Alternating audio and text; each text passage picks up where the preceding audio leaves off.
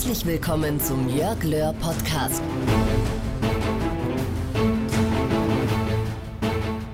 Herzlich willkommen zu unserer heutigen Podcast-Folge und ich freue mich wirklich sehr, denn mir gegenüber sitzt ein Handballkollege, aber noch viel mehr als das. Er ist einer der weltbesten Spielmacher gewesen. Er ist der Kopf und der Lenker der Weltmeisterschaftsmannschaft 2007 gewesen. Er hat in der Bundesliga viele Mannschaften trainiert, unter anderem war er auch Junioren-Nationaltrainer und, und, und. Herzlich willkommen, lieber Markus Bauer. Hallo. Ich freue mich sehr, dass du die Zeit gefunden hast, dass wir so ein bisschen über deine Karriere sprechen können, über deine wirklich großen Erfolge und die lesen sich wirklich unglaublich. Du bist zweifacher Handballer, ich glaube Welthandballer sogar, das deutscher. Handballer, Äh, deutscher Handballer Handballer, davon hätte ich auch gerne einen Position. Titel gehabt. 228 Länderspiele, 712 Tore, DHB-Pokalsieger, Deutscher Meister, Europameister, EHF-Pokalsieger, bei Olympia die Silbermedaille gewonnen und dann die Weltmeisterschaft 2007, als es diese Franzosen gab, die eigentlich schon wussten, dass man den Weltmeistertitel nach Frankreich schicken sollte und dann dieses legendäre Halbfinalspiel, das wirklich ihr in einer wahnsinnigen Art und Weise gewonnen habt und dann auch noch das überzeugende Finale gegen Polen für jeden Handballfan unglaublich und ein großer Meilenstein in der deutschen Handballgeschichte. Lieber Markus, was war aus deiner Sicht oder was aus deiner Sicht die Punkte, die diesen unglaublichen Erfolg ausgemacht haben? Ich glaube, wir wussten von Anfang an, dass wir eine Riesenchance haben, äh, bei uns im eigenen Land mit den Fans im Rücken was Großes zu erreichen.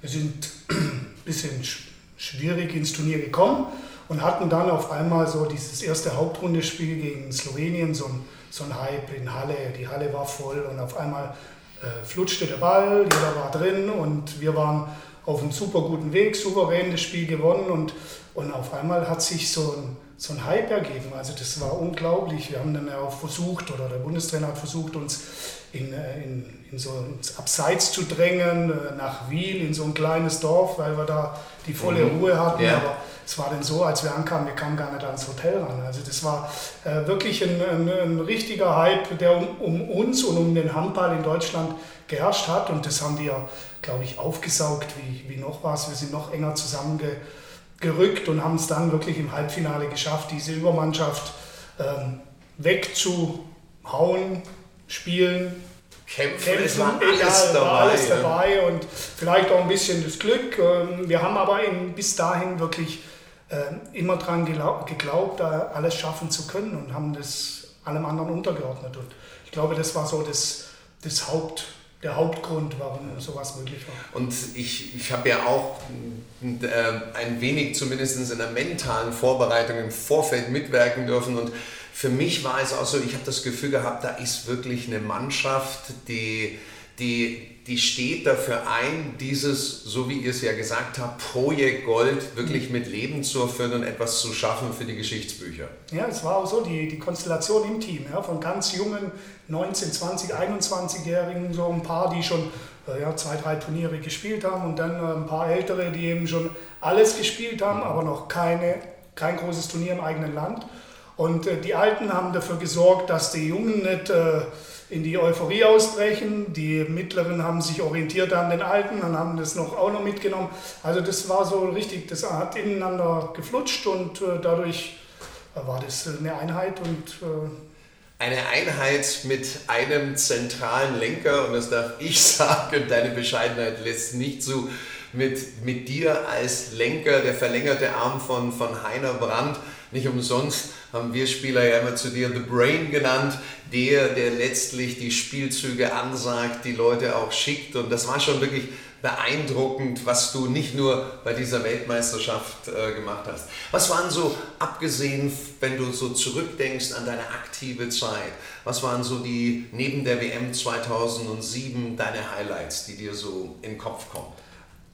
Gut, also die absoluten Highlights waren natürlich die Olympischen Spiele. Ja. Also das ist einfach was anderes, wenn man ein Teil eines gesamten Teams noch ist. Wir sind alles Teamspieler, Ja.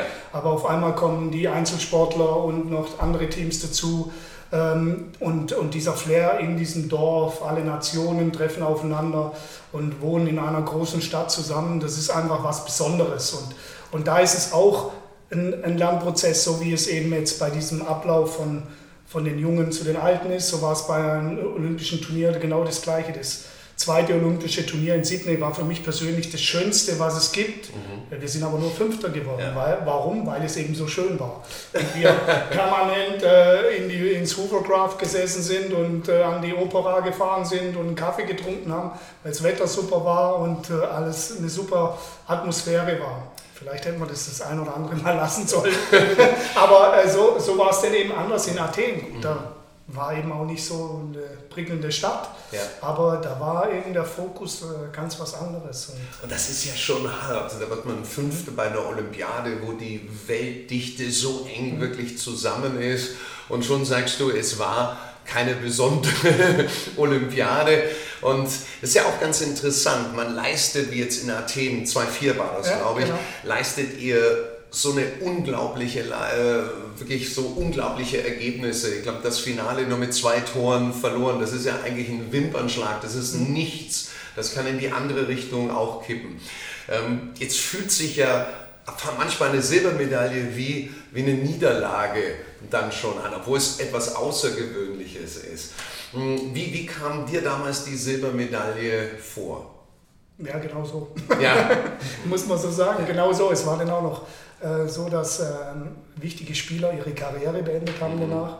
Also das war dieses, äh, wir wussten alle, das ist die letzte Chance in dieser Konstellation, äh, das Größte zu erreichen, ja, weil äh, Vize-Weltmeister ist super, aber Vize-Olympiasieger, das liest man nirgends. Ja. Das, das gibt es an sich gar nicht. Äh, Entweder ist man Olympiasieger oder eben nichts. Ja. Man hat zwar die Silbermedaille und es war auch ein schönes Event und ein Erlebnis und wir hatten danach auch eine tolle Party. Also wir haben uns schon schnell wieder gefunden, aber ähm, die Chance, sowas zu erleben, ähm, haben viele nie im Leben und manche nur einmal und die anderen können sich glücklich schätzen, wenn sie es öfters haben. Ne? Also ich hatte selber, ich war auch damals bei mir vor Los Angeles 1994, auch habe ich leider die 84, Mensch, mache ich wieder jünger, ähm, die, die Bänder abgerissen und das schmerzt dann schon, wenn man so eine einmalige Chance auf Olympia nicht hat. Und wenn man dann dabei ist, dann willst du natürlich noch dazu, wenn du die Mannschaft hast, ganz oben stehen. Wie bist du mit Niederlagen, auch wenn es nur eine gefühlte Niederlage war, umgegangen, um dich wieder für die nächsten äh, Aufgaben, für die Bundesliga, für die Nationalmannschaft, für die nächsten großen Turniere wieder in einen guten Zustand zu bringen? Eine Gute Frage. Also es, war, es ist auch ein Lernprozess. Also die, ähm, die, das Gute an unserem Sport ist, wir haben zwei Tage später die nächste Chance. Ja. Also es gibt äh, nicht so viel äh, drüber nachzudenken. Klar, man beschäftigt sich damit, man analysiert auch Spiele, aber letztendlich kommt der nächste Wettkampf gleich wieder. Und dann bei solchen Events eben wie Olympia, also für mich die schlimmste Niederlage war dieses Viertelfinale aus äh, bei Olympia gegen Spanien damals, ähm, 2000 in Sydney, wo wir die beste Mannschaft waren und dann eben ein blödes Spiel verlieren und dadurch Fünfter werden. Und da ist der Sport gnadenlos. Genau. Ja, du, du, bist, du spielst ein tolles Turnier, du hast eine tolle Mannschaft und an einem Tag laufen zwei, drei Dinge und manchmal auch ein Schiedsrichter in die falsche Richtung und, und schon ist diese ganze Aufwand, und das sieht ja kaum ein Zuschauer äh, oder Zuhörer, wie viel Aufwand es ist, eine Saison in der Bundesliga zu spielen, dann nochmal durch die ganze Mühle der Vorbereitung zu gehen, um dann nach Hause zu fahren und noch nicht mal gefeiert zu Ja, und in werden. dem, in, der, in dem Jahr, 2004, waren eben noch im Januar eine Europameisterschaft. Die Saison war, waren über 100 Spiele für uns Einzel, also die, die äh, das durchgezogen haben oder fit waren. Es waren über 100 Spiele in einem Jahr. Das ist äh, unglaublich und das Wichtigste hast du verloren. Ja. Ja, das ist, so ist es. Äh, auf der anderen Seite ähm, lernt man über die Zeit hinweg ähm, solche Sachen zu analysieren, was an was hat es gelegen. Also es ist immer einfach zu sagen, der Schiri Ja. war schuld. Ja. Aber Man, man findet sicherlich immer wieder Situationen, ich wollte das und das machen und habe das und das nicht hingekriegt. Also muss ich vielleicht beim nächsten Mal gucken, dass ich mir andere Tools bilde, wo ja. ich dann äh, mit denen vielleicht da, dahin komme, wo ich will. Und wenn es dann eben so ist, dass der andere besser ist, dann ist es so. Also deswegen äh, bewegen wir uns auf dem höchsten Level und da entscheiden eben dann Nuancen und Tagesform. Und ähm, also insofern, ich äh, habe mich als Trainer viel mehr geärgert über Niederlagen als als Spieler. Ja, weil man oft noch wahrscheinlich mehr Verantwortung genau. hat für die ganze Sache. Ja. Oder in Verantwortung genommen wird. Oder das kommt leider auch dann vor. Wenn du ähm, sagst, du denkst so über die Learnings nach, auch wenn man m, mm, mal ausgeschieden ist, fass es mal größer. Was ist das, was du aus deiner aktiven Zeit als, als absoluter Spitzenathlet im Handball und das wirklich weltweit gesehen, was du für dich für Learnings rausgenommen hast? Was hat dir der Sport gegeben? Also als erstes mal ähm, natürlich eine, eine unheimliche Konsequenz im Handeln, mhm. also was man, was man äh, an Aufgaben äh, gestellt bekommt als Spieler oder stellt als Trainer oder sich selber stellt egal in welcher Funktion, dann äh, ist man schon sehr diszipliniert, muss man also sagen. Also man entwickelt eine Disziplin, ähm, die einem, denke ich persönlich, immer hilft, mhm. die aber auch manchmal sehr nervig für andere äh, ist. Aber das ähm, an, anders funktioniert es nicht, um auf, auf diesem Level eben ähm, konstant ähm, mitzuschwimmen oder, oder den Takt vorzugeben, wie man es auch nennen mag. Ähm, ja, das sind, denke ich, so die ja. Und ich, ich habe für mich jetzt auch gerade, was du auch sagst, die Disziplin für mich mitgenommen, auch der Fokus auf, auf gewisse Ereignisse, auf den Punkt wirklich fit zu sein und was ich so in der Retro-Perspektive mitnehme, auch, dass die Physis enorm wichtig ist. Eine gute äh, eine physische Substanz zu haben, um Leistungen zu bringen. Da wiederum, wenn ich im Management tätig bin mit vielen Führungskräften, sehe ich, die gehen da ziemlich leichtfertig mit um. Ja, das stimmt, aber das ähm, kommt bei mir, also das schließe ich jetzt ein in die Disziplin, also um diese Physis mhm. ähm, aufzubauen, zu halten, zu verbessern. Ja. Ähm, brauche ich Disziplin. Das stimmt, das stimmt. Äh, äh, Funktioniert es nicht. Ja. Jetzt warst du ja Junioren-Nationaltrainer, hast also mit den Talenten gearbeitet, die schon Bundesliga-Luft schnuppern oder schnuppern dürfen, die das Zeug dazu haben. Europameister sind jetzt im großen Teil und jetzt wirklich dann die Erfolge auch eingefahren haben, absolut richtig.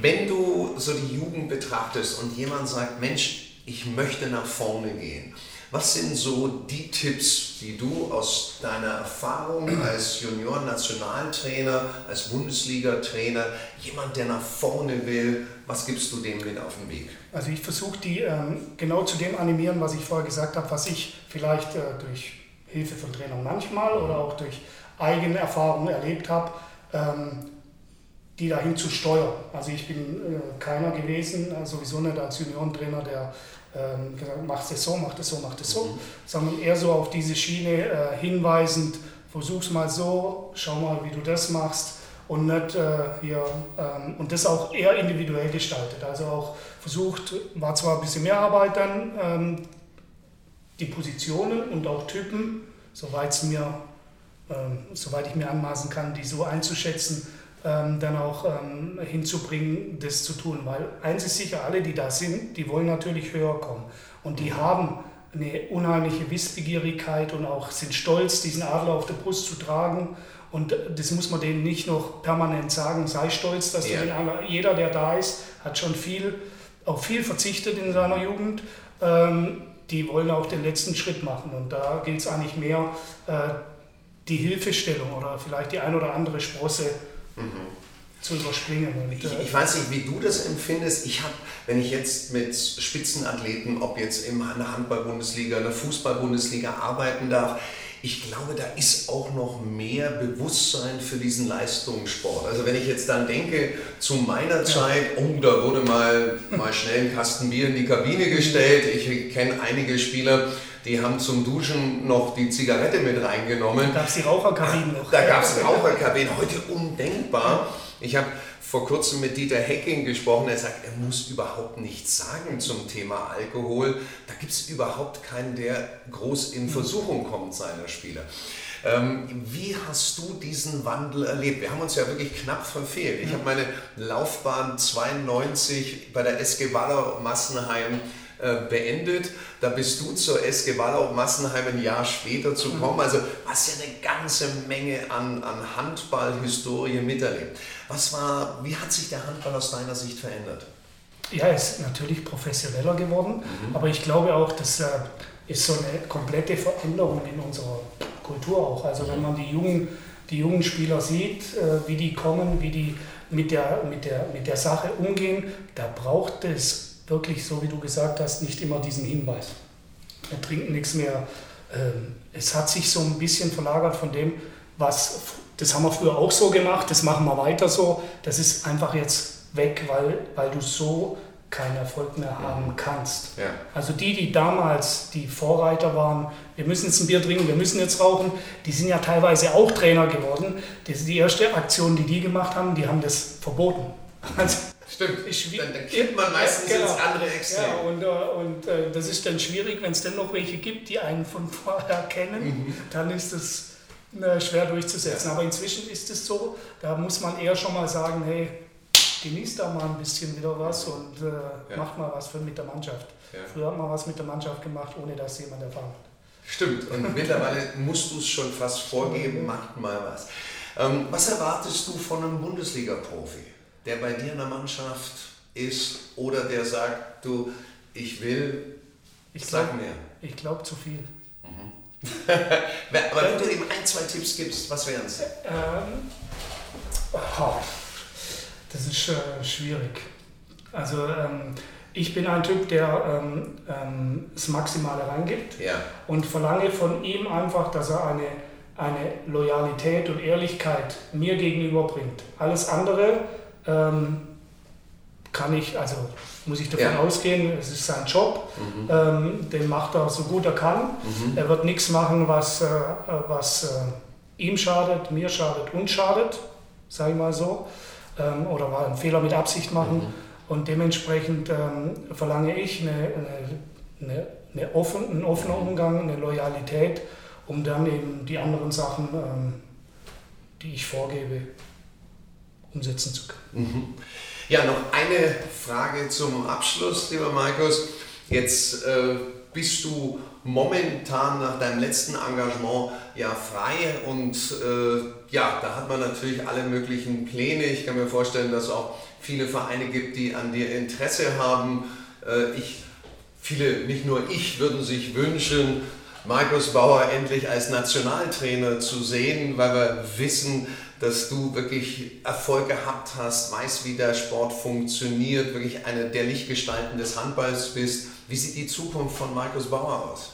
Ja, momentan ähm, bin ich noch ein paar Monate unter Vertrag. Bin jetzt gerade so wirklich, äh, wie du sagst, am Sondieren. Äh, liebe den Sport über alles. Ähm, ähm, liebe aber auch meine Familie über alles. Und äh, wir sind momentan ein bisschen auseinandergerissen, versuche jetzt einen Weg zu finden, dass das wieder zusammengeht und ähm, kann auch gut sein, dass ich mal äh, mich ein bisschen anders orientiere, mich ein bisschen anders ähm, fortbilde, weiterbilde, um dann eben immer wieder die Möglichkeit zu haben, äh, in den Sport zurückzugehen, den ich, den ich gern mache und da auch was zu bewegen. Und wenn das eben kommt mit der Nationalmannschaft, dann sehen wir weiter. Egal wie die Wege sein werden, eines glaube ich ist deiner Karriere einher, dass eine Erfolgsschneise mitlaufen wird. Und davon bin ich überzeugt.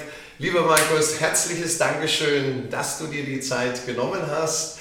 Ich freue mich auf all die Punkte, an denen unsere Wege sich immer wieder kreuzen. Danke. Gleichfalls, vielen Dank.